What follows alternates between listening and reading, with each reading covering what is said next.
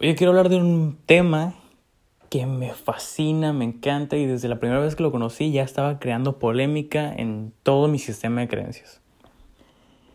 Eh, eh, perdón mi voz ronca si es que empiezo a hablar ronco, tengo mucho frío sinceramente, pero les quería platicar de este tema. Eh, el tema básicamente es el mapa no es el territorio, es un concepto de programación neurolingüística y es uno de los más básicos, me parece que es el más básico yo creo. pero me encanta, me encanta esto porque en el momento en el que yo comprendí esta parte, toda mi vida comenzó a cambiar. ¿Por qué? ¿Qué, qué, qué me refiero con que el mapa no es el territorio? Cuando me refiero al mapa, me refiero a lo que hay en mi mente, lo que yo, las interpretaciones que yo este, diseñé acerca de algo que es un simple hecho, un simple resultado, algo que, que simplemente es.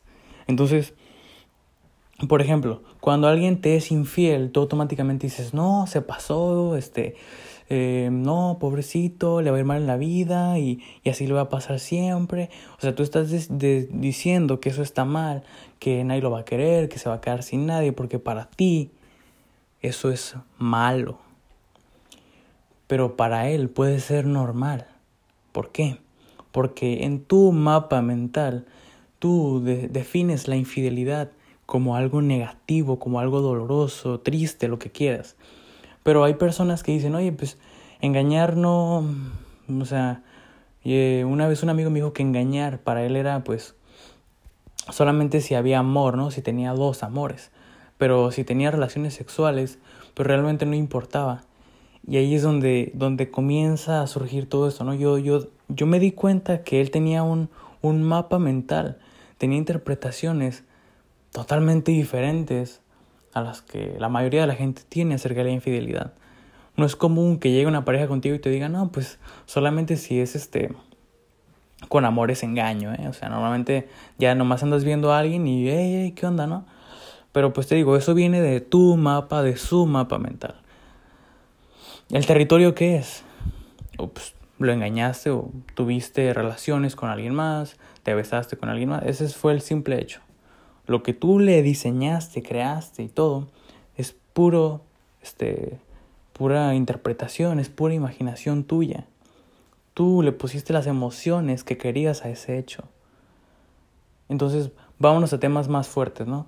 ¿Qué pasa cuando alguien viola a alguien? ¿Qué pasa cuando alguien mata a alguien?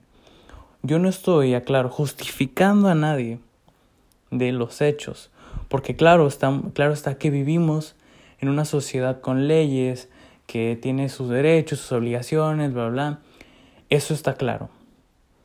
Pero cuando alguien viola, cuando alguien mata, no estoy tratando de justificar, estoy tratando de comprender. Y es ahí cuando la gente, este, es, es muy sencillo, ¿no? Criticar a la gente, es muy sencillo decir, no, este está bien estúpido, no sabe, está bien baboso, mira lo que hizo, bla, bla.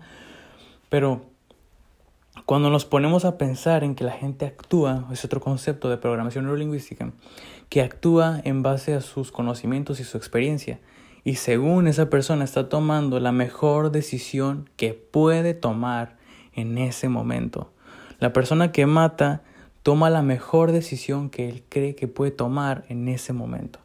La persona que contesta al azar un examen, pues toma la mejor decisión y así, así todo, todo lo que, este, todas las decisiones que tomamos llevan una intención positiva, ya lo, ya lo expliqué en otro podcast. Pero lo que quiero decirte es que el que mata y el que viola no es malo ni es bueno. Es simplemente mató y simplemente violó. Y vámonos primero con el de matar, ¿no? Normalmente cuando alguien se muere, nos ponemos tristes. ¿Por qué? por nuestro sistema de creencias, por nuestro mapa mental.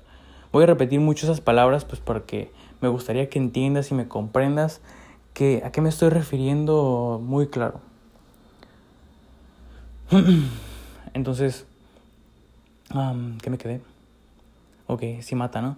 Pero, ¿qué pasa en las culturas que cuando alguien se muere comienzan a celebrar?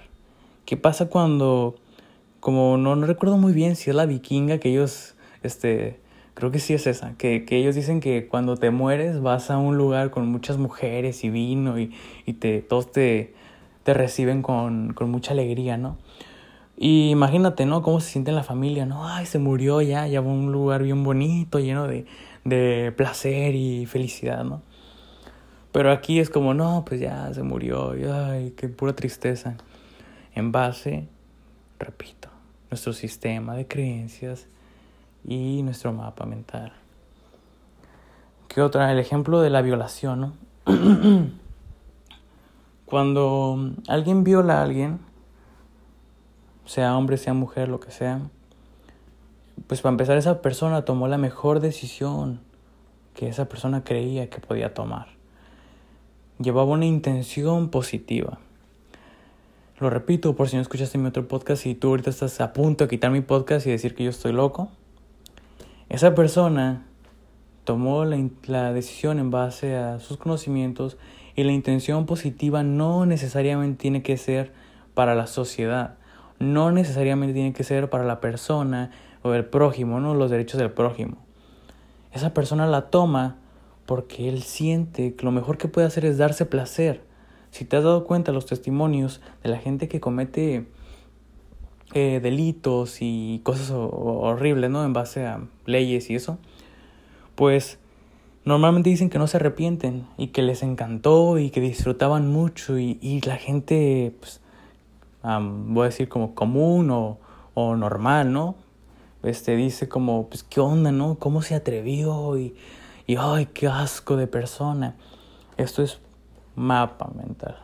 Eso es interpretación y es tu percepción acerca de un hecho. Entonces, repito, no es justificación, es comprensión. ¿Qué otra cosa? El éxito y el fracaso no existen, solamente son resultados. Tal vez esta no sea tan difícil y lo puedo explicar con un ejemplo muy simple que fue con el que yo lo comprendí, que es eh, el éxito que yo tengo puede ser total fracaso para Carlos Slim, ¿no? que yo un día me gane 10 mil dólares y yo diga, wow, no, pues súper bien, excelente, en un día me hice 10 mil dólares. Pero para Carlos Slim podría decir, no manches, ¿en serio me hice 10 mil dólares hoy? Teniendo tantas empresas y teniendo tanto conocimiento, ¿solamente me pude hacer 10 mil dólares hoy? ¿O solamente me pude hacer 100 mil? Entonces, el éxito para Carlos Slim está en millones. El éxito para mí aún no llega a los millones. Yo aún no alcanzo los millones. Pero es ahí donde, donde la gente interpreta lo que es el éxito y el fracaso, eh, pues este, absolutamente en su vida, ¿no? Dentro de lo que, de lo que cabe su vida. Y pues espero que te haya quedado claro este tema. Te repito, de los que más me encanta. Y para finalizar, te quiero decir algo que una vez me dijeron a mí. Una vez que sabes este tipo de cosas, casi casi es imposible que retrocedas, casi casi es imposible que, que te hagas güey. Puede que, que, se te olvide o cualquier cosa, pero si, si de verdad entendiste lo que te quiero decir, ahora cada que veas una situación con tus padres, con la tele que sale que ya mataron y que ya violaron, que las feministas andan haciendo desmadre y todo, entonces este vas a tener más este conocimiento o más amplitud para poder ver más allá y no solamente basarte en que si tiene derechos, que si tiene leyes, que lo justo y lo injusto, que lo bueno y lo malo. Entonces, pues, si tienes alguna pregunta, puedes preguntarme por, por, este, por mis redes sociales. En Instagram estoy como jc-ferreiro y hasta luego.